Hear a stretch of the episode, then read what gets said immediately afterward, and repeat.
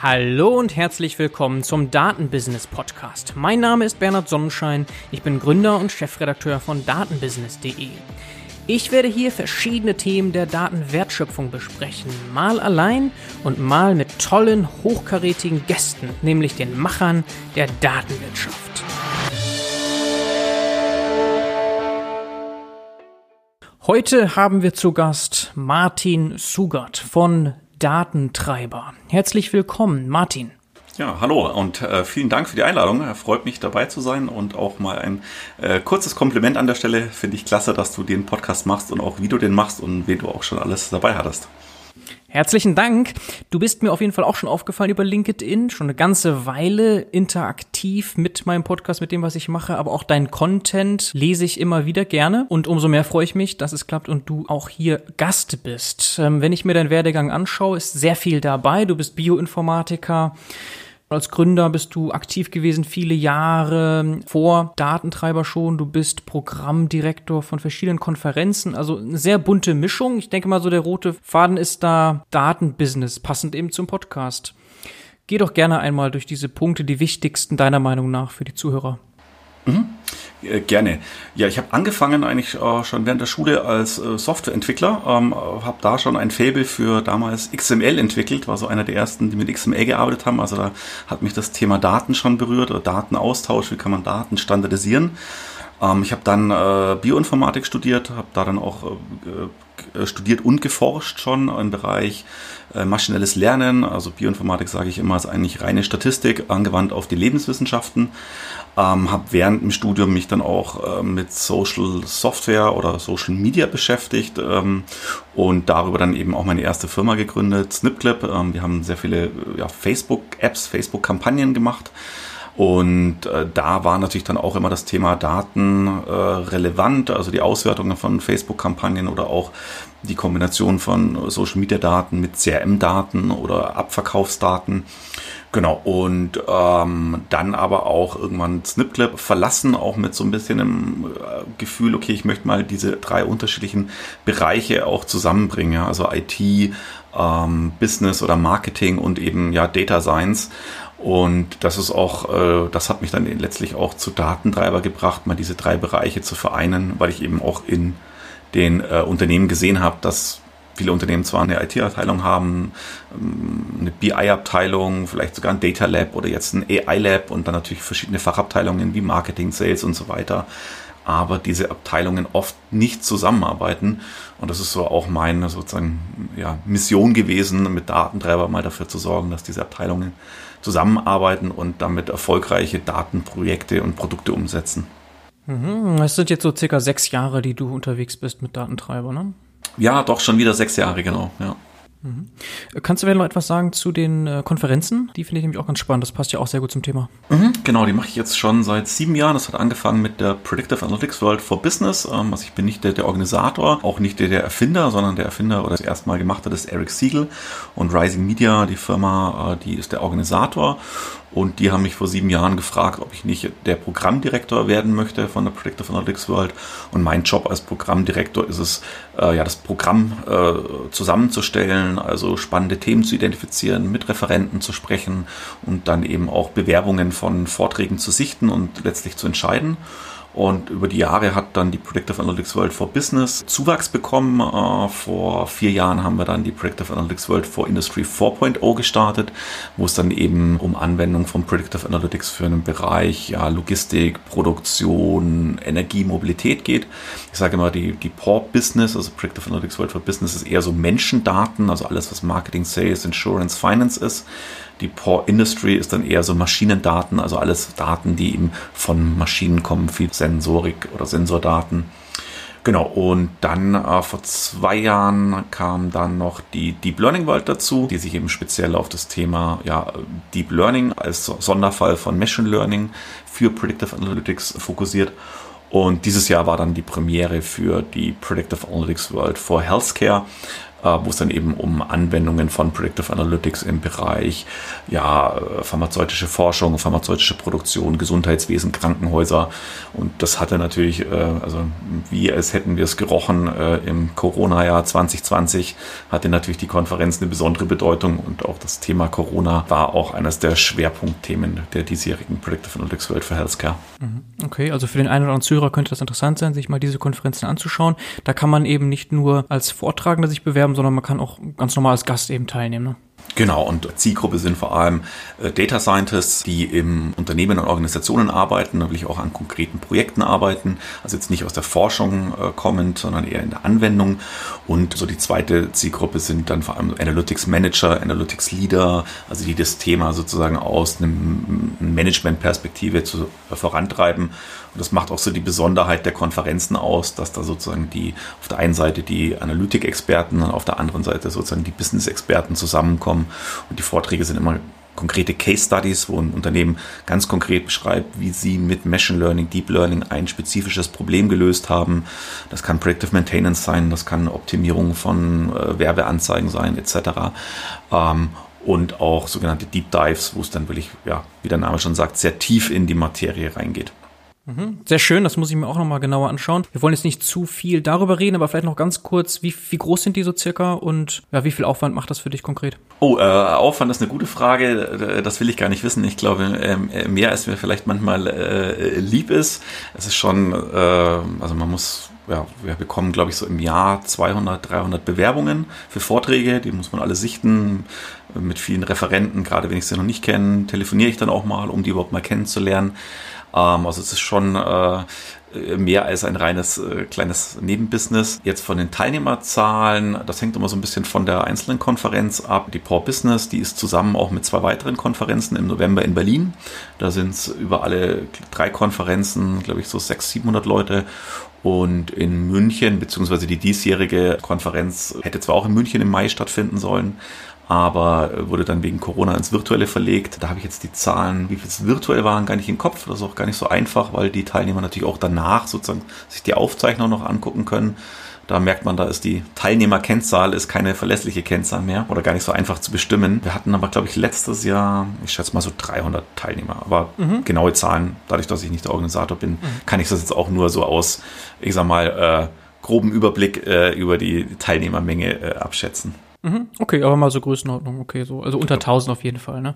So in der Größenordnung liegen wir. Ich, ich sage immer, das ist ein äh, Klassentreffen. Mhm. Also da kommen, die Leute kennen sich dann teilweise auch und das macht auch so ein bisschen äh, die Konferenz aus, dass man sich auch sehr intensiv und sehr offen äh, austauscht, äh, weil man sich dann halt auch einmal im Jahr trifft und dann kommen eben all die Leute, die Predictive Analytics zum Beispiel in der Produktion einsetzen, zusammen und entsprechend sind die, zum Beispiel die QAs am Ende jeder Session eigentlich immer auch so das Highlight und auch teilweise mit sehr tiefgehenden Fragen, wo ich dann auch manchmal sage, okay, da komme ich jetzt nicht mehr mit als Programmdirektor, weil die sind so tief in irgendeinem Thema drin, ähm, irgendwelche äh, Besonderheiten von irgendwelchen Sensordaten, wo ich dann auch sage, okay, ich, ich lasse jetzt mal diskutieren, äh, aber ganz folgen kann ich denen dann vielleicht auch nicht mehr. Mhm. Okay, super. Also auch fachsimpeln kann man auf dieser Konferenz sehr gut und eben Anekdoten aus dem Business erzählen. Sehr schön. Ja, das passt auch wunderbar zu dem Podcast hier. Das ist eine ähnliche Zielgruppe, glaube ich. Ähm, also einer der Zuhörer, der eine oder andere wird vielleicht noch gar nicht über diese Konferenzen gestolpert sein und kann sich das ja auch mal anschauen. Jetzt lass uns aber gerne zu Datentreiber kommen. Ich finde den Namen schon mal genial, muss ich sagen. Also Unternehmen müssen ja heute datengetrieben sein und dieses Wort datengetrieben drückt so eine Passivität eigentlich aus, ne, vom, vom Wort her. Und Datentreiber dreht das jetzt um und macht daraus eine aktive Form. Jetzt erzähl mal, wie kommst du zu dem Namen und was macht Datentreiber vor allem? Oh, ich glaube, der Name ist mir irgendwann mal im Urlaub eingefallen und habe mir den dann äh, direkt äh, schützen lassen, also die Domain reserviert und auch die Marke angemeldet. Wie ich auf den Namen gekommen bin, weiß ich gar nicht mehr, aber natürlich, mich beschäftigt mich natürlich schon seit Jahren äh, mit dem Thema Daten und wie können Daten eigentlich Unternehmen vorantreiben was ich auch immer unseren Kunden äh, erkläre, ist, dass es eben genau nichts Passives ist. Also es geht nicht darum, dass man sich von den Daten treiben lässt, mhm. äh, sondern äh, im Gegenteil, man muss sich ganz genau überlegen, welche Daten will ich eigentlich haben und sein Unternehmen so ausrichten, dass man auch an diese Daten rankommt und dann auch einen Wert aus diesen Daten rauszieht. Also es geht mehr darum, das Unternehmen dahin zu treiben, dass man überhaupt Daten bekommt und dann diese Daten auch wiederum dazu zu nutzen, sozusagen vorwärts zu kommen, sich selber auch als Unternehmen anzutreiben, um seine Ziele zu erreichen. Und das ist, glaube ich, auch, ähm, da machen wir sehr viel ja, äh, Aufklärungsarbeit weil sich über die letzten Jahre, auch gerade so durch Big Data und AI, also KI, so ein bisschen das, äh, das, äh, die Idee festgesetzt hat oder der Gedanke, naja, ich brauche nur irgendwelche Daten und dann kippe ich die irgendwo rein und dann äh, sozusagen kommt hinten irgendein Wert für ein Unternehmen, für mein Unternehmen dabei heraus. Und das ist genau das Gegenteil. Ich muss mir sehr genau überlegen, was sind eigentlich meine Ziele äh, und welche Daten brauche ich, welche Informationen will ich eigentlich und welche Daten brauche ich dafür. Und dann muss ich vielleicht sogar mein Geschäftsmodell dahingehend ändern, dass ich diese Daten überhaupt bekomme, um diesen Wert zu generieren. Und äh, das ist das, was wir auch mit Datentreiber machen. Also einerseits Unternehmen klassisch als Berater dabei helfen, solche datengetriebenen Strategien, äh, Geschäftsmodelle äh, zu entwickeln, und andererseits machen wir aber auch mittlerweile, sage ich mal, 50 Prozent ist äh, dann auch Fortbildung. Das heißt, wir schlauen Unternehmen auf, wir schlauen teilweise auch unsere Wettbewerber auf, weil wir auch eine eigene Methodik entwickelt haben. Mhm. Und wenn du wir sagst, beschreib mal so ein bisschen, was genau hinter Datentreiber steckt, wer dahinter alles steckt, Netzwerk und so weiter mal erwähnen. Mhm. Genau, also wir haben bei Datentreiber und ähm, das kommt auch so ein bisschen aus meiner Historie raus. Ich hatte ja davor ein anderes Unternehmen, ähm, war da Mitgesellschafter und Geschäftsführer. Wir hatten äh, zu Hochzeiten so 20 Mitarbeiter und da habe ich gemerkt, mh, hm, wenn du da Geschäftsführer bist, dann machst du eigentlich nichts mehr anderes außer Kunden und Mitarbeiter managen. Das habe ich ganz bewusst gesagt, das möchte ich bei Datentreibern nicht mehr. Ich glaube auch, dass eine klassische Beratung, ich scherze immer, die Beratungen beraten Unternehmen dabei, äh, dass jetzt bald irgendwie alle disruptiert werden. Und selber ähm, kapieren sie gar nicht, dass sie wahrscheinlich die Ersten sind, die selber disruptiert werden durch neue digitale Geschäftsmodelle. So dass ich mir, als ich Datentreiber gegründet habe, auch die Frage gestellt habe, wie kann man eigentlich eine Beratung anders aufziehen als sozusagen immer wieder neue Berater einzustellen, dann wieder neue Kunden zu suchen, wieder neue Berater und dann ist man eigentlich die ganze Zeit dabei, sozusagen irgendwie Mitarbeiter oder Kundenakquise zu, ähm, zu betreiben. Und deswegen haben wir uns bei Datentreiber oder ich bei Datentreiber mich dafür entschieden, ein offenes Netzwerkmodell zu etablieren. Das heißt, äh, über unsere Fortbildungen ähm, qualifizieren und zertifizieren wir selbstständige Berater, die meistens auch schon eher seniorig sind, die auch äh, also schon Berufserfahrung haben, äh, als Berater und auch aus dem Bereich Daten und Analytik kommen. Und ähm, dann ähm, sozusagen äh, setzen wir diese Berater auch bei uns in Projekten ein als externe Berater und äh, schauen auch so, dass wir die Leute, die wir ins Beraternetzwerk aufnehmen, die jeweils auch immer eine gewisse Spezialisierung haben. Also wir haben zum Beispiel den Frank Pörschmann, der sich äh, vor allem mit dem Thema Daten, äh, Daten Governance und Datenmanagement auseinandersetzt. Björn Stecher, der ähm, äh, zum Thema äh, Datenschutz berät. Ähm, wir haben einen Lutz Klaus zum Thema Data-Driven Marketing, einen Georg Ahrens, der sich zum Thema äh, oder der sich mit dem Thema Datenarchitektur sehr gut auskennt. Und so können wir eben auch flexibel Kunden beraten. Wenn ich merke, okay, jetzt geht es ins Thema Datengovernance rein, da bin ich einfach nicht der Experte, dann hole ich eben ähm, den äh, Frank zu einem Projekt dazu. Mhm, und gleichzeitig läuft es so, dass dann äh, die genannten eben auch wiederum Akquise machen. Also du hast ja dieses Geschäftsmodell beschrieben von normalen Beratungshäusern, sondern hier ist es so, dass jeder im Grunde Akquise betreibt und aber auch umsetzen hilft oder Leute sucht, die bei der Umsetzung helfen. Mhm, genau, das ist also dann auch ein gegenseitiges Modell. Es kann auch mal sein, dass ein Berater zu mir kommt und sagt, du Martin, wir haben hier einen Kunden, äh, eigentlich würden wir gerne für den eine Datengovernance ähm, etablieren, aber der weiß noch gar nicht, was er eigentlich mit seinen Daten machen will. Das heißt, ihm fehlt eine Datenstrategie. Kannst du in einem Rahmen von einem Workshop und einem Beratungsprojekt ihm helfen, erstmal eine Datenstrategie ähm, zu definieren, um auch zu identifizieren, was sind denn eigentlich die Datenassets, um darauf dann aufbauend eben eine Datengovernance zu entwickeln, um eben sozusagen die Assets äh, auch zu managen. Okay, Oh, sehr schön. Das ist sehr spannend, mal dieses Modell einmal Blick hinter die Kulissen sozusagen, weil das normale Beratungsgeschäft, das, das kennt man, aber das ist jetzt quasi ein neues Modell und vielleicht ist das eines, das tatsächlich das klassische disruptieren wird. Jetzt können wir gerne mal so ein bisschen in die Tiefe einsteigen. Du hast ja schon gesagt, was Datentreiber macht. 50 Prozent ist Aufschlauung und es geht immer aber darum, eben anzutreiben, Daten zu nutzen und Datenstrategien vorzuschlagen und umzusetzen. Ich lese immer Design Thinking bei dir auf LinkedIn und auch auf der Seite von Datentreiber und die wichtige Frage dabei ist erstmal, was ist Design Thinking? Das scheint ja sehr entscheidend zu sein für deinen Ansatz. Mhm. Genau, vielleicht auch da kurz zur Historie. Ich war, als ich Bioinformatik studiert habe, hatte ich parallel ein Stipendium von der äh, Unternehmertum, das ist das Gründerzentrum von der TU München. Das Stipendium nennt sich Manage More und geht darum, auch so den unternehmerischen Nachwuchs auszubilden. Und im Rahmen ähm, dieses Stipendiums hatten wir auch ein Praktikum mit IDEO. Mittlerweile kennen die kennen viele IDEO, damals war es noch eher unbekannt. Und IDEO hat eben einen Ansatz entwickelt, der sich Design Thinking nennt, also oder mitentwickelt. Ähm, die haben den Ansatz aufgegriffen und sagen wir mal weiterentwickelt. Und Design Thinking ist ein Ansatz, um ähm, letztlich erfolgreiche Produktinnovationen zu konzipieren. Und die Besonderheit von Design Thinking ist, dass es immer aus einer Nutzerperspektive diese Innovationen generiert. Also es ist sozusagen immer die, äh, die Idee dahinter zu sagen, Innovationen werden eigentlich nicht technologisch getrieben, sondern immer auf Basis von einem Nutzer, der ein gewisses Bedürfnis hat, der ein gewisses Problem hat. Und Design Thinking beschäftigt sich erstmal damit, überhaupt den Nutzer zu verstehen ähm, und seine Nutzerbedürfnisse zu analysieren und dann erst sich eine Lösung zu überlegen. Also wir haben zum Beispiel viele Kunden, die, die, oder ein Kunden, der hat ganz konkret zu uns gesagt, der Herr Zugart, wir sind super darin, äh, Lösungen zu bauen, aber für die falschen Probleme. Und das ist genau ähm, Sinn und Zweck von Design Thinking, Lösungen für die richtigen Probleme zu bauen und dann eben auch die richtigen Lösungen.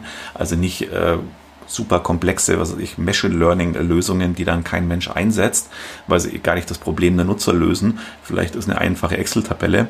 Und wir hatten genau so einen Fall äh, bei der Pro7 Sat1, wo wirklich eine Excel-Tabelle, die in zwei Tagen gebaut wurde, die hat halt ein spezifisches Problem von einem Nutzer gelöst und hat ihm jeden Tag eine Stunde Arbeit ähm, gespart.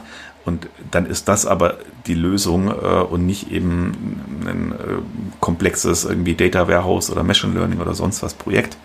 Mhm. Genau, und wir oder ich habe bei Datentreiber dann eben auch angefangen, dieses Design Thinking, äh, weil ich es natürlich damals auch so äh, bei Manager More gelernt habe, eben äh, auch schon in meinen vorherigen Firmen oder auch Firmen äh, oder bei meinen vorherigen Kunden oder auch Firmengründungen einzusetzen und habe dann eben auch angefangen, das Design Thinking auf Datenstrategien und Datenprodukte anzuwenden. Und letztlich äh, geht es beim, wir nennen das Data Design Thinking oder auch oft kurz Data Thinking genannt, genau darum, wie kann ich eigentlich ähm, Datenstrategien und Datenprodukte entwerfen, die wirkliche Nutzerprobleme lösen und dadurch auch einen Wert für das Unternehmen generieren, in Kombination eben von Design Thinking mit Data Science. Mhm, okay, da muss ich jetzt nochmal nachhaken. Wenn ich jetzt jemand wäre, der noch nie was von Design Thinking gehört hat, dann würde ich jetzt mitnehmen, das ist eine Problem Solution Fit Methode.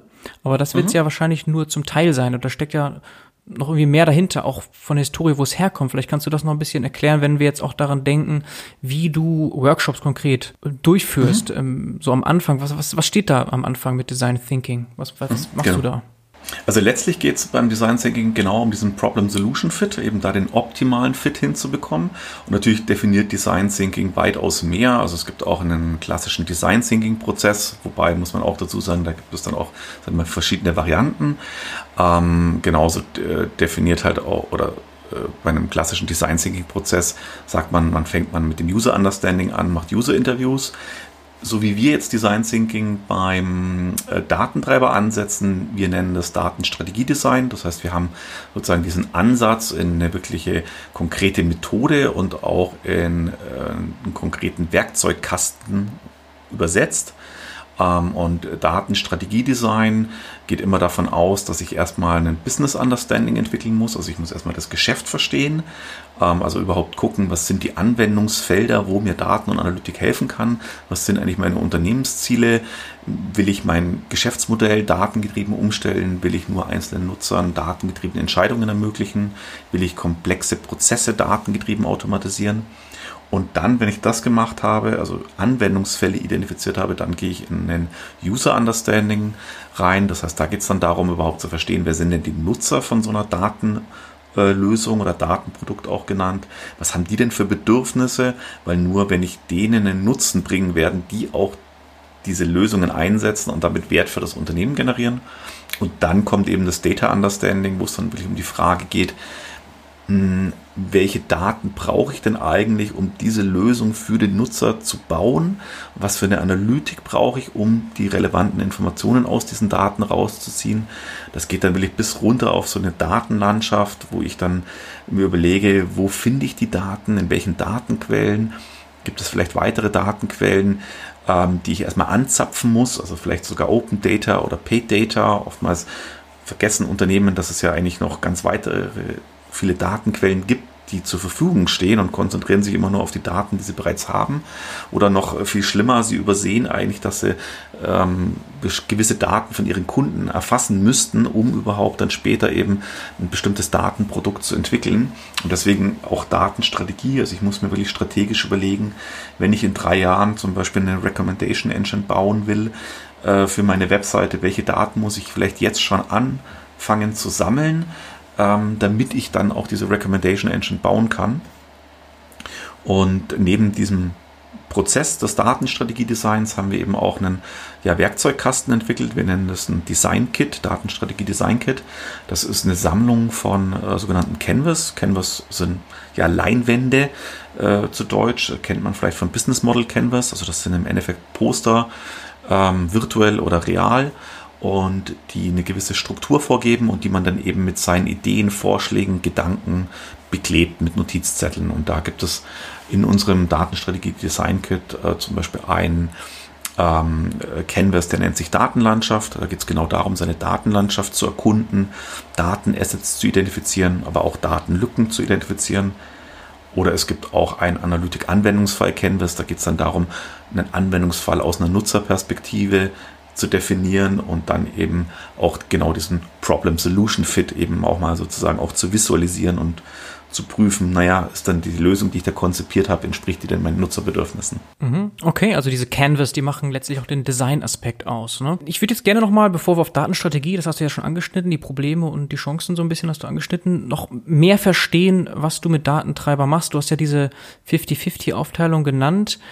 Wenn ich dich jetzt buchen würde für so ein Design Thinking, Data Design Thinking Workshop, bin ich dann in dem Upskilling-Bereich oder äh, was ist sozusagen die andere Hälfte, die du mit Datentreiber machst? Vielleicht das nochmal so ein bisschen klar rübergebracht. Genau, also wir unterscheiden ganz klar zwischen Seminaren und Workshops. Also ein Seminar, da geht es ah, ja. ja um Fortbildung, also Aufschlauung. Da haben wir ein dreistufiges Modell. Es gibt ein Einsteigerseminar, das nennt sich Datenstrategie. Da geht es wirklich so um die Grundlagen. Was ist eine Datenstrategie? Warum brauche ich überhaupt Daten? Was ist Analytik? Welche Formen von Analytik gibt es? Was kann ich machen? Was ist eine datengetriebene Kultur? Das ist, sage ich mal, das will ich für die Breite. Ja, das ist für den Marketingmanager, den Geschäftsführer, den Head of Marketing. Und dann haben wir noch ein Seminar für Aufsteiger, das ist Data Thinking. Das lernt quasi genau diese Methode weil wir eben auch viele Unternehmen haben, die sagen, hey, wir finden die Methode so gut, wir würden die selber gerne auch einsetzen, aber ohne, dass wir jedes Mal äh, Datentreiber beauftragen. Deswegen sagen wir ja, wir wollen unsere Kunden unterstützen. Deswegen bringen wir eben auch diese Methode ähm, im Rahmen von dem Aufsteigerseminar bei.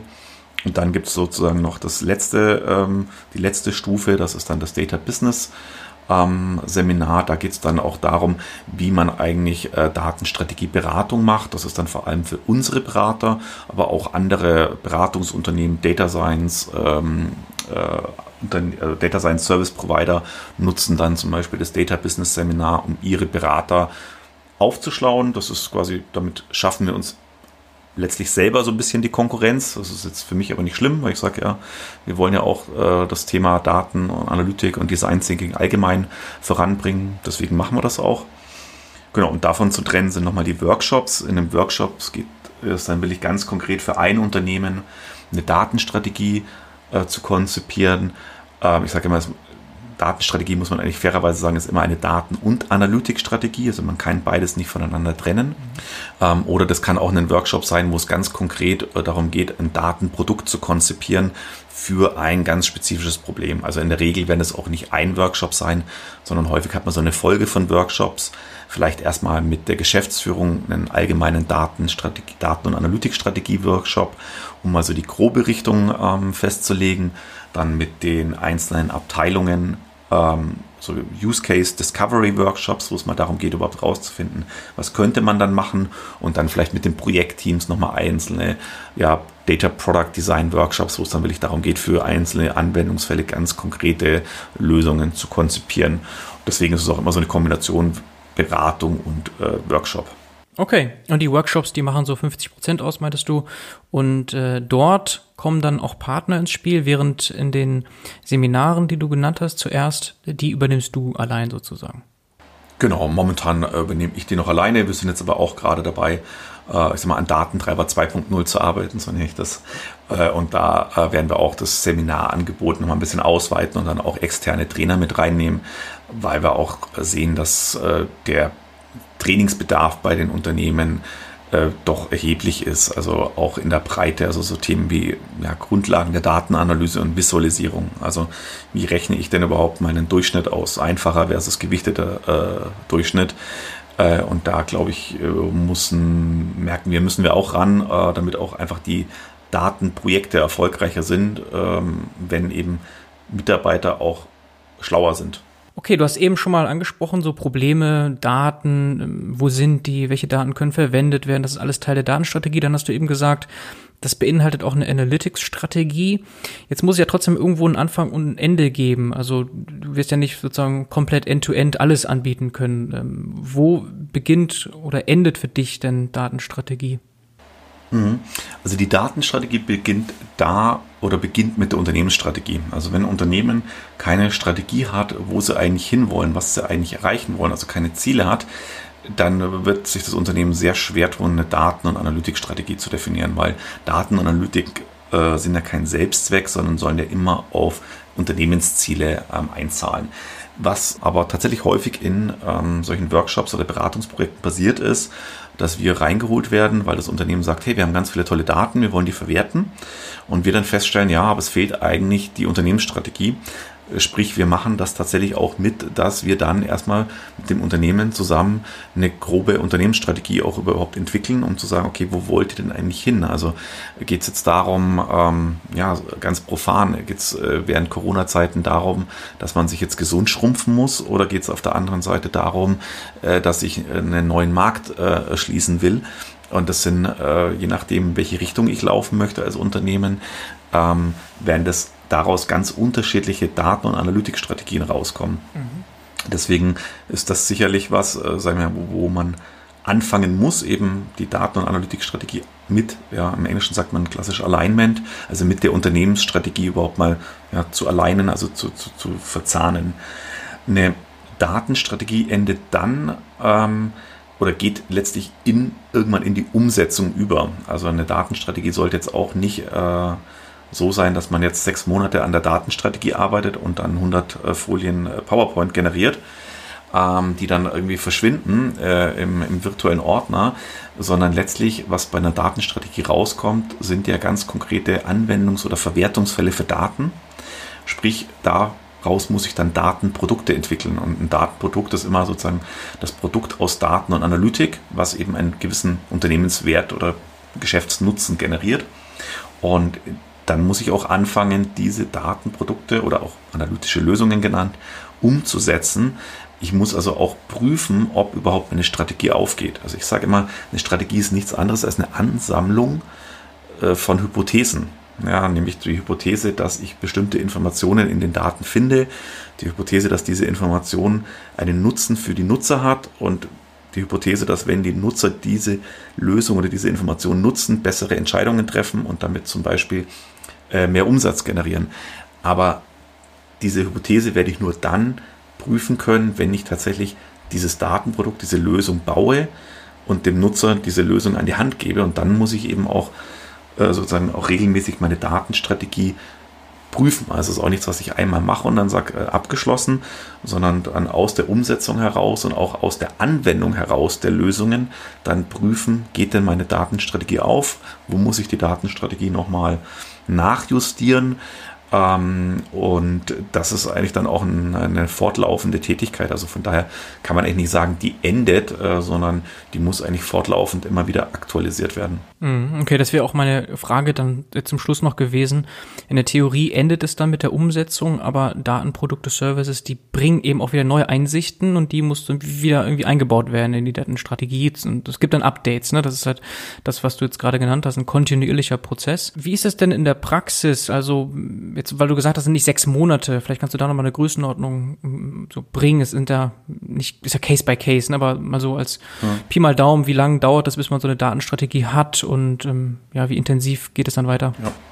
Das hängt natürlich sehr stark von der Unternehmensgröße ab. Also wir machen äh, auch Projekte mit oder für Startups. Da kann es mal einfach innerhalb von wenigen Tagen kann man eine Datenstrategie entwickeln äh, und dann auch schon sozusagen schnell in die Umsetzung gehen. Ähm, bei größeren Unternehmen äh, dauert es natürlich entsprechend länger. Da müssen mehr Abteilungen, mehr Personen involviert werden. Da sind dann vielleicht auch Entscheidungsprozesse dauern einfach länger. Ich sage immer, also nach drei Monaten sollte man dann aber schon mal anfangen, äh, in die Umsetzung zu gehen, äh, weil ansonsten äh, produziert man einfach immer noch mehr Annahmen, von denen man am Ende nicht weiß, ob sie denn überhaupt stimmen. Also was wir, zum Beispiel unser Ansatz im Rahmen des äh, Datenstrategieberatung ist auch immer zu sagen, ja, man braucht eine langfristige Datenstrategie, Daten- und Analytikstrategie, weil ich auch wissen muss, welche Datentöpfe ich gegebenenfalls erst auch aufbauen muss und ich muss eine Personalplanung machen und eine Budgetplanung und so weiter. Die sollte aber erstmal sehr grob sein oder kann sehr grob sein. Was ich aber schnell machen sollte, ist immer so, ich nenne das das nächstbeste Projekt identifizieren, also das nächstbeste Datenprodukt oder den nächstbesten Use Case und da direkt anfangen, den im Rahmen von einem, wir nennen das Data, äh, Data ähm, Product Design Sprint auch umzusetzen. Das muss nicht sein, dass ich jetzt dann gleich da äh, 200.000 Euro in die Hand nehme und ein Team von zehn Leuten äh, drauf ansetzt, sondern so ein Data Product Design Sprint kann auch einfach mal sein, dass ich sage, okay, ich nehme jetzt mal zwei Leute, gebe denen eine Woche und lass erstmal einen Prototypen entwickeln oder lass die erstmal eine Datenexploration machen und gucken, finde ich denn überhaupt die Informationen in den Daten.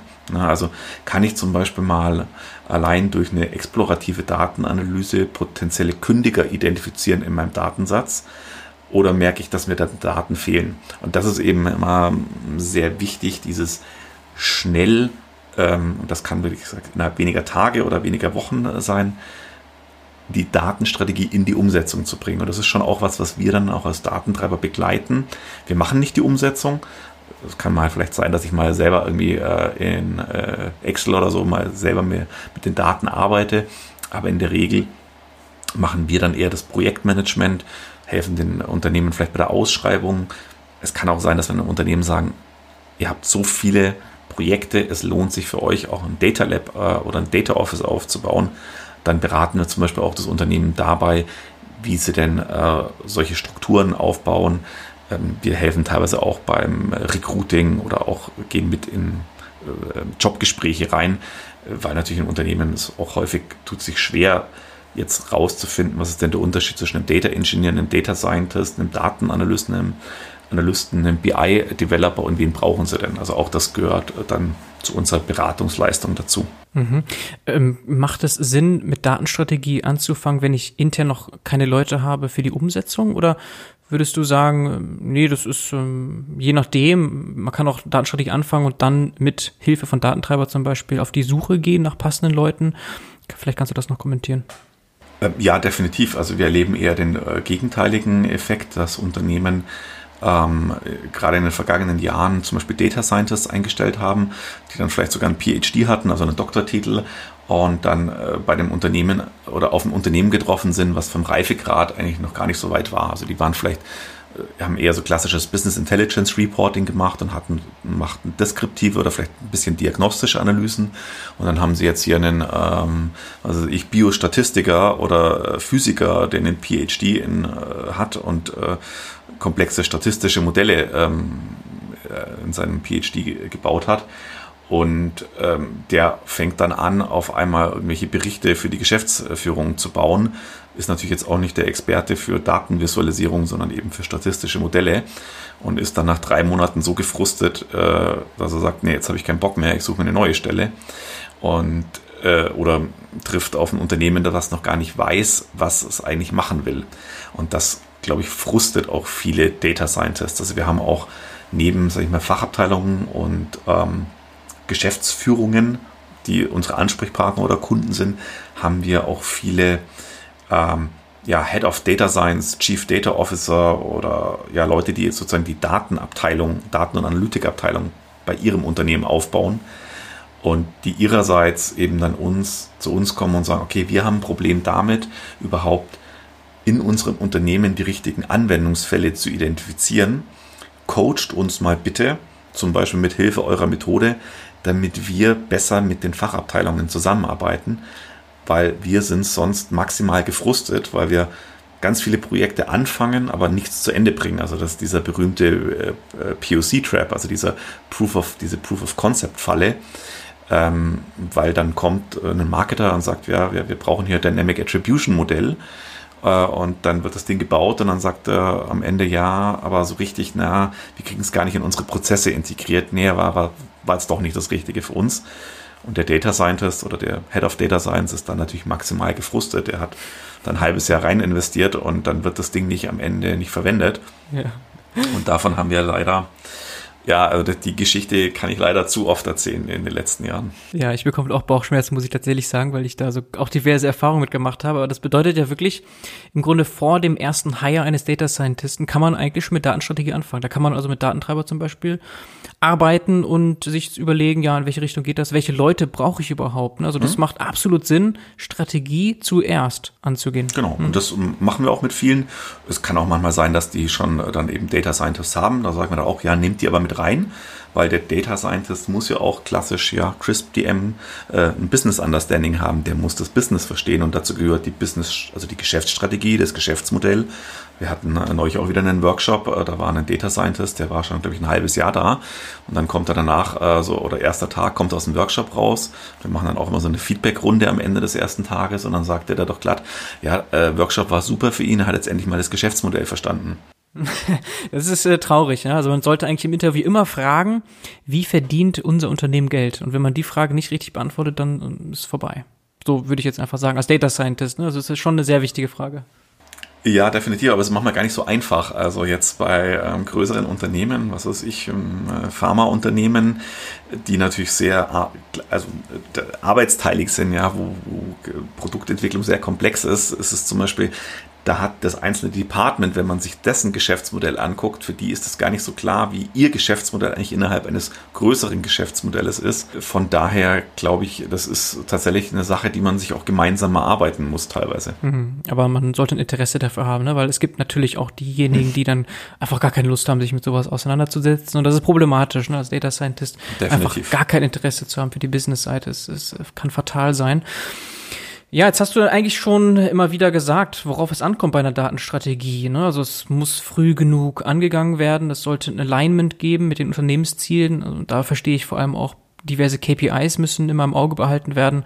Die Führungsebene muss mit äh, mitgenommen werden. Äh, aber vielleicht kannst du das noch ein bisschen wirklich noch konkretisieren, was dann eine gute Datenstrategie ausmacht über diese Punkte hinaus und dann auch gleich, was die Probleme sind, die du oft beobachtest. Das ist ja fast Korollar dazu.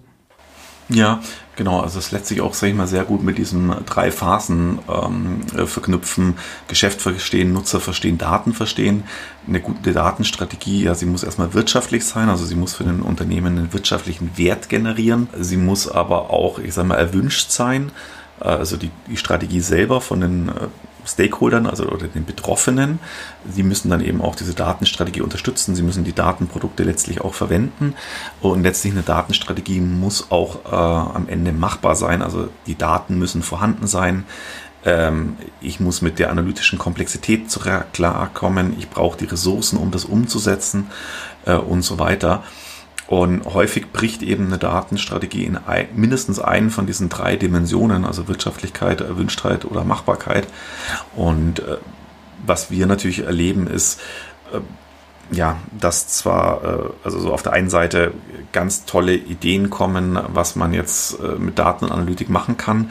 Wenn man dann aber mal guckt, also ist es wirtschaftlich, ist es zum Beispiel der, der, der Mitteleinsatz rechtfertigt, der, ist der gerechtfertigt, dann sieht man, dass die oft mit Kanonen auf Spatzen schießen, sage ich mal, ja. Also mhm. da wird dann irgendwie ein Deep Learning Modell verwendet, äh, wo dann fünf Leute dran arbeiten und äh, am Ende ja bringt das vielleicht fünf Prozent mehr Umsatz pro Jahr aber 5% mehr Umsatz pro Jahr rechtfertigen halt noch lange nicht die Entwicklungskosten für dieses Deep Learning Modell. Das muss man halt auch vorher in der Datenstrategie einfach ja klassisch Business Case Rechnung mal kritisch prüfen äh, und vielleicht ist es dann doch die einfachere Lösung.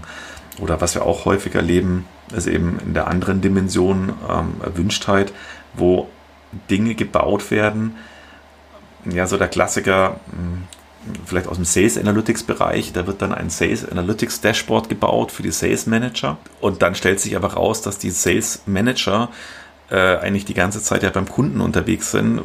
Die nutzen ihren Laptop in der Regel gar nicht, sondern maximal vielleicht ihr Smartphone. Äh, das Ding ist aber nur als Desktop-Anwendung auf dem Laptop vorhanden.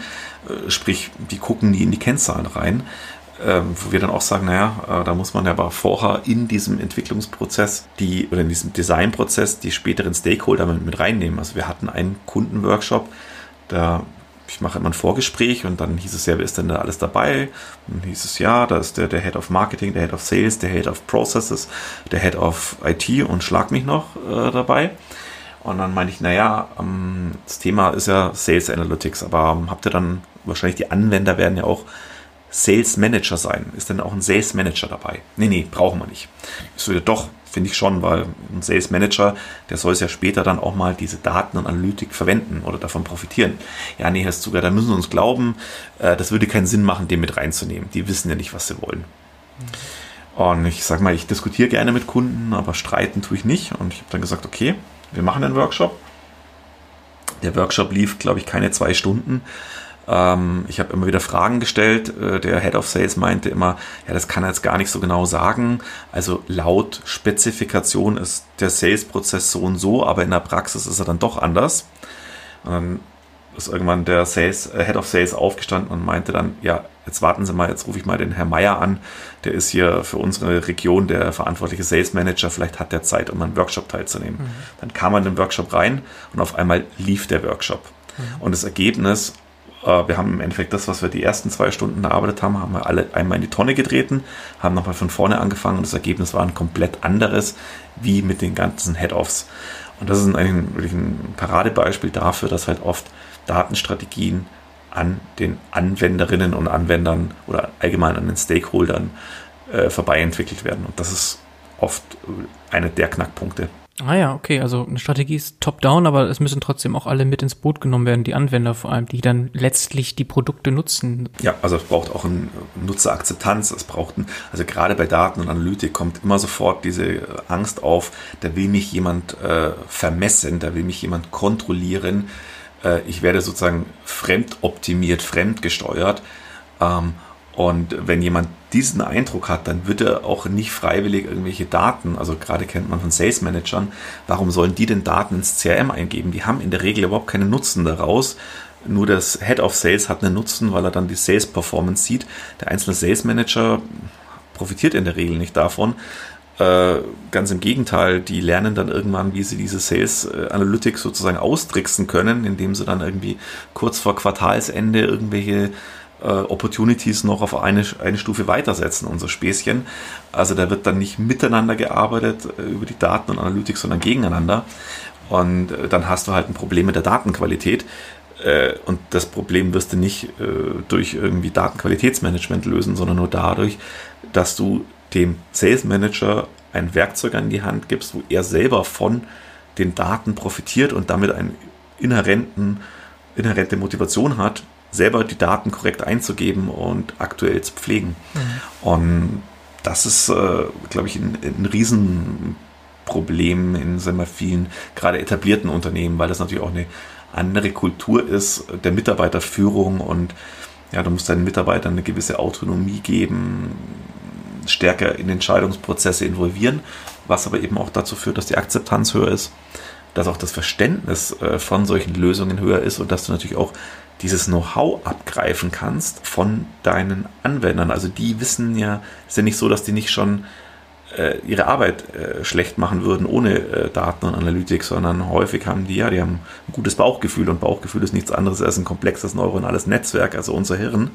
das schon die Informationen verarbeitet und gute Entscheidungen trifft. Und dieses Wissen muss ich ja dann erstmal raus extrahieren aus den Leuten und dann in so eine Datenanalytik-Software auch mit reingießen.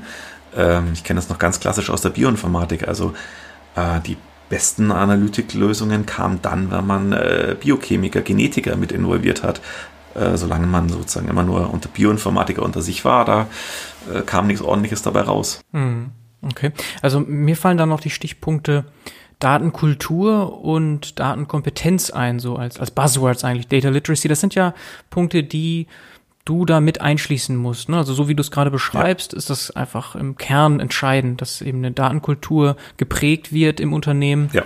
und dass auch eine Datenkompetenz vorhanden ist, weil klar, wenn jetzt jemand motiviert ist, Dinge zu verwenden, aber nicht in der Lage ist, einfach von, von den Fähigkeiten ja. her, dann bringt auch das nichts. Also manchmal ist es wahrscheinlich so, dass du dort sogar ansetzen musst, ne? Genau, deswegen äh, machen wir auch am Anfang sehr viel Trainings und dann hinten raus eben auch teilweise Coaching, mhm.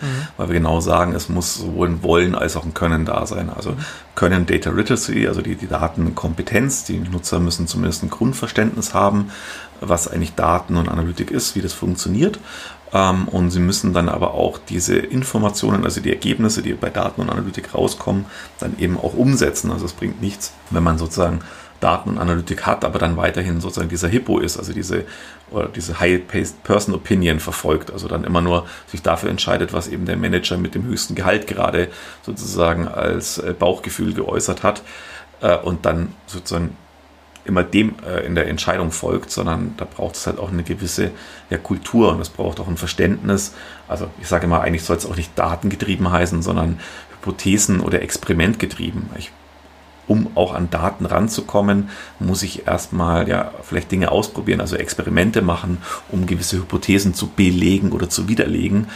Und das ist eine ganz, äh, da gibt es ja diesen schönen Spruch, ja, äh, Culture eats Strategy for Breakfast und das gleiche gilt für ja, Data Culture eats uh, Data Strategy for Breakfast. Mhm. Also wenn ich keine Datenkultur habe, dann bringt mir die ganze Datenstrategie nichts. Mhm. Sie fruchtet einfach nicht. Mhm. Ja, die fällt auf einen unfruchtbaren Boden. Mhm. Okay, sehr schön. Und wenn wir uns mal vorstellen, die Kunden, die du hast, mal so, kann man nicht jetzt alles pauschalisieren, aber ähm, was sind da so die typischen Unternehmen? Sind das eher Mittelständler, sind das Konzerne oder wirklich gemischt? Startups hast du auch schon erwähnt. Also wir haben vor allem Konzerne als Kunden bis zu, sag ich mal, gehobenen Mittelstand. So die kleineren Mittelständler oder Startups sind eher selten. Das ist dann eher auch so für mich, ähm, ich sag mal immer so ein äh, persönliches Anliegen, auch mal einfach für ein Startup ein Projekt zu machen, äh, weil äh, da ist eine, ja, da ist vielleicht auch die Datenkultur eine andere oder allgemein die Unternehmenskultur und man sieht einfach auch schneller Erfolge. Das muss man einfach ganz ehrlich und direkt so sagen. Äh, das fällt dann auch oft einfach auf fruchtbarem Boden. Bei einem Konzern ist es natürlich dann oft doch mehr, ähm, ja, auch Überzeugungsarbeit, längere Prozesse, dann wechseln Mitarbeiter und so weiter. Da hat einfach ein Startup eine gewisse, ja, unfairen Vorteil, weil ein Startup natürlich auch etwas agiler agiert. Mhm. Hast du Case Studies? Irgendwas, was du konkret benennen kannst an Beispielen für die Umsetzung Datenstrategie? Mhm. Also wir haben äh, einige Kundenstimmen auf unserer Webseite, ähm, was wir zum Beispiel eines unserer ersten Projekte, ähm, was wir gemacht haben vor ja, fünf Jahren, war für die GfK ein Projekt, das nannte sich Data Driven Analytics. Da ging es darum, neue Geschäftsfelder für die GfK, also Marktforschung, zu, ähm, zu etablieren und haben dann im Rahmen von einem mehrmonatigen Beratungsprojekt eben aus 100 verschiedenen Use Cases äh, am Ende drei eigentlich Produkte identifiziert, ähm, die relevant sind, also wo man gesagt hat, okay, die sind eben wirtschaftlich erwünscht und machbar. Und daraus ist dann auch eine eigene äh, Brand entstanden. Das war Super Crunch. Ah, okay. Da ist auch schon mal den Weg gelaufen. Genau, ja, die waren auch, äh, ich sag mal, sehr erfolgreich. Ja. Äh, und die wurden dann auch nach, glaube ich, zwei Jahren sozusagen wieder nach, von der GfK reingeholt. Mhm. Und jetzt sozusagen ist ja die gesamte GfK richtet sich eigentlich auf das Thema Data Driven Analytics aus. Das ist so eines der Sachen, wo auch die, die Kolleginnen und Kollegen von der GfK das auch zum Beispiel auch mal auf der Predictive Analytics World eben auch vorgestellt haben Dann ein Projekt, über das wir auch äh, sprechen dürfen, ist zum Beispiel für die Pro7 Sat1 Digital. Da ging es um Aufbau von Social Media Analytics, also eigentlich wieder komplett anderer Bereich, aber eigentlich ähnliche Herausforderungen. Ja, man hat Daten, man hat eine BI-Abteilung, äh, man hatte eine, eine Social Media Abteilung und jetzt sollte man, wollte man sozusagen datengetrieben Social Media Marketing machen. Und da war meine Rolle auch erstmal sozusagen diese BI und Social Media Welt zusammenzubringen, ihnen dabei zu helfen, erste Anwendungsfälle für Social Media Analytik äh, zu identifizieren, die Projekte zu begleiten. Ähm, genau, und äh, das war ähm, auch erfolgreich, weil man eben auch dann gesehen hat, dass es eben auch adaptiert wurde von den Redaktionen, von den Redakteuren. Und das ist dann auch, finde ich, das Schöne ähm, zu sehen, wenn ja, Anwender die Anwendung auch anwenden ganz äh, platt gesagt. Mhm, ja. Und äh, war das dann eher Hilfe zur Selbsthilfe? Das heißt, nach diesen Phasen ging es dann für die Unternehmen alleine weiter, pro 7 Sat 1, oder kamst du dann noch häufiger rein? Weil du hattest ja schon gesagt, Datenstrategie mhm. ist kontinuierlich eigentlich angelegt, also muss mhm. man immer wieder zurückkommen. Aber war das dann eher so, dass das Unternehmen dann selber weiter mit der Datenstrategie arbeiten konnte oder äh, bist du dann nochmal zwischendurch zurück? Mhm. Also grundsätzlich verfolgen wir immer das äh, Konzept Hilfe zur Selbsthilfe, ähm, weil wir eigentlich immer wollen, dass die Kunden, wenn sie aus dem Projekt mit uns rauskommen, sozusagen ein Stück schlauer sind und uns zumindest auch ein Stück weniger brauchen, weil ich auch glaube, dass die die Themen ja deswegen nicht aufhören, sondern nur der Reifegrad wird komplexer. Ja. Und äh, da war Pro7 auch ein schönes Beispiel, weil da gab es dann gleich ein nächstes Projekt, was dann eben nicht mehr so im Bereich deskriptive Analytik angesiedelt war, sondern da ging es dann eigentlich um schon äh, ja, eine prädiktive Analytik. Ähm, ja, glaube ich, darf jetzt nicht so viel dazu sagen, aber da ging es sozusagen um segmentierte Multi-AB-Tests um eben sozusagen Werbemittel zu optimieren. Und das war dann von der Komplexität her auch schon wesentlich umfangreicher und wir haben auch jetzt immer wieder äh, Projekte, zum Beispiel für die Pro7, äh, teilweise auch Workshops, teilweise nur Trainings. Sprich, für uns ist auch immer die Kundenbeziehung etwas sagen wir, sehr langfristiges und partnerschaftliches. Ja, das ist in der Regel so, dass wir die Kunden eigentlich über Jahre also ich würde sagen, eigentlich ohne Ende sozusagen begleiten und die Kunden dann immer dann kommen, wenn sie merken, okay, sie kommen jetzt alleine nicht weiter und sie brauchen jetzt eben entweder Beratung oder eben sozusagen, ja, wie du meinte, vorhin gut meinst, genau so eine Aufschlauung. Mhm. Okay, also typischerweise neue Projekte, ne? Das sind nicht die bestehenden, die du durchgeführt hast, wo du nochmal zurückgehst, sondern eher neue Projekte, wo dann nochmal deine Kompetenz gefragt ist. Genau, und häufig, was die Unternehmen natürlich auch lernen, ist ja, dass sie vielleicht neben den Data Scientists eben jemanden auch brauchen, der sich um das Thema Datenstrategie kümmert. Ja, und zum Beispiel bei der Pro7 äh, gibt es jetzt eine Pro7 Sat1 Digital Data, die hat auch eine eigene ähm, Data Strategy Unit, ja, ähm, den wir jetzt auch im Rahmen von einem Workshop eben oder von einem Projekt äh, unterstützen. Mhm. Sehr schön. Ich, ich finde auch immer, also den Strategiefokus, den vermisst man gerne mal. Das ist äh, leider so und deswegen finde ich das so schön, dass du sagst, das muss der Fokus sein, eigentlich Datenstrategie oder ich nenne es manchmal Data Science Strategy, wenn es dann nur noch um Data mhm. Science geht, also nicht mehr so breit gedacht. Das würdest du ja sagen, schließt dann letztlich die Datenstrategie ein. Mhm. Das ist ein Teil der Datenstrategie. Finde ich sehr schön. Jetzt haben wir, glaube ich, viel verstanden zu Datenstrategie, wie du das angehst. Die Canvas, die du erwähnt hast, die sind allerdings Open Source, die kann ja jeder verwenden, ne? Mhm, genau, also wir haben auch, wie die Canvas verwendet werden und auch viele Beispiele. Es gibt auch Videos, Präsentationen, mhm. äh, eine ganze Reihe von Artikeln. Das ist alles äh, online äh, frei verfügbar. Ist auch nicht hinter irgendeiner einer Pay- oder äh, wie sagt man Registrierungswall, äh, sondern kann äh, direkt frei heruntergeladen, verwendet, angesehen, gelesen werden. Genau, einfach auf www.datentreiber.de gehen. Okay, kann ich auch gerne nochmal verlinken dann in den Show Notes. Jetzt habe ich nochmal zum Abschluss eine Frage, die nochmal so ein bisschen Corona einschließt und das, was du am Anfang gesagt hattest, auch mit den Konferenzen, dass sich da einiges jetzt natürlich auch verschoben hat zu online. Dein Geschäft, wenn ich da mal fragen darf, wie ist das betroffen? Also kannst du weiterhin deine Workshop-Seminare durchführen oder was hat sich da verändert jetzt in den letzten Monaten? Mhm. Also wir haben schon gesehen, dass die Unternehmen vorsichtiger geworden sind. Also gerade was zum Beispiel Fortbildung anbelangt, da merken wir, ich sage mal, unsere Unternehmen oder unsere Kunden fallen eigentlich so in zwei Lager und ich glaube, das ist allgemein jetzt so der Trend äh, auf dem Markt. Äh, viele haben jetzt noch mehr zu tun als vorher, die zum Beispiel schon digitale Geschäftsmodelle hatten, die natürlich jetzt sozusagen einen Aufwind erleben, die deswegen vielleicht auch erstmal operative Themen haben und weniger die strategischen oder eben weniger auch sozusagen Zeit äh, für die Mitarbeiter, sich fortzubilden. Die anderen ähm, haben, merkt man jetzt tatsächlich ein Problem mit ihrem Geschäftsmodell und äh, ja, vielleicht Beispiel Automotive-Bereich, also Automobilbranche, die dann teilweise auf Kurzarbeit sind, wo die sagen können, ja, wir dürfen in Kurzarbeit gar nicht auf Konferenzen teilnehmen oder eine Fortbildung, also ein Seminar bei Datentreiber machen. Das ist tatsächlich was, was wir oder was ich persönlich auch sehr kritisch sehe, ähm, weil ich glaube, jetzt ist eigentlich, wäre die Zeit gewesen oder ist auch immer noch die Zeit, Mitarbeiter aufzuschlauen, aber da ist es sozusagen durch dieses Kurzarbeitergeld ist auch eine rechtliche Thematik, die da mit reinspielt. Da, glaube ich, ist der Gesetzgeber gefragt, da sich mal nachzubessern. Sonst für das Geschäft, also was bei uns weitgehend weiter lief, ähm, war das Beratung und auch die Workshops, die wir dann eben auch virtuell durchgeführt haben. Ähm, wir nutzen da ein Tool, das heißt Creatler. Wir gucken uns aber auch zum Beispiel Miro oder Mural an, ähm, haben dann eben sehr viel mit Teams, WebEx, äh, Zoom gearbeitet, auch die Konferenzen haben wir dann sozusagen ins, ins Virtuelle verlegt. Persönlich muss ich sagen, hat es mit einem lachenden und einem weinenden Auge.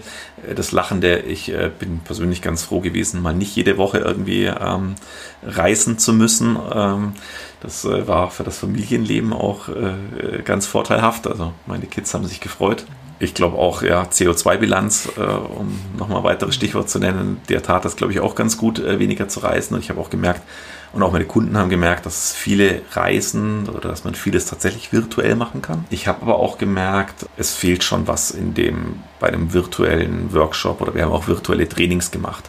Also zum Beispiel bei einem virtuellen Training hat man natürlich den Vorteil, ähm, wir haben die, normalerweise haben wir zwei Tage am Stück Training. Ähm, was man halt virtuell aber nicht machen kann. Du kannst nicht zwei, äh, die Leute zwei Tage am Stück, acht Stunden, das ist von der Konzentration her, äh, ist es einfach was anderes, wenn die Leute vor der Kiste sitzen, als wenn die zusammen in einem Raum sind. Was wir dann zum Beispiel gemacht haben, ist das Ganze auf vier Tage zu splitten und zwischen den Tagen immer mehr Pausen, also mehrere Tage Pause zu machen, was zum Beispiel wieder die Chance eröffnet hat, auch sozusagen Hausaufgaben zu vergeben.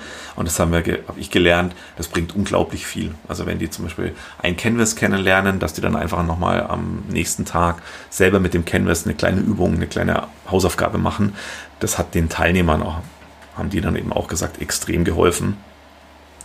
Aber ich merke natürlich schon auch, äh, dieses Persönliche fehlt. Also ähm, das ist, äh, wo ich dann jetzt auch hoffe, gerade die Konferenzen, dass die dann, die nächste Konferenz jetzt im November in Berlin, dass die dann auch wirklich wieder real stattfindet und genau dieses Gefühl von einem Klassentreffen da äh, wieder aufkommt. Hm. Okay, Martin, herzlichen Dank für die offenen Worte und für die ganzen spannenden Insights. Ich denke, unter den Zuhörern sind viele Unternehmer, die gerade den Teil zur Datenstrategie sehr spannend finden und gerade die letzten Sachen, die du noch gesagt hast, dürften auch viele interessant finden. Es sind einige Tipps dabei, wie man vielleicht auch umorganisiert, nämlich eben diese Intensität vielleicht ein bisschen verteilt auf vier Tage. Das ist, glaube ich, ein ganz spannendes ja. Learning. In dem Sinne, Martin, vielen Dank und ja, ich danke. Alles Gute. Ciao, ciao. Dir auch. Ciao.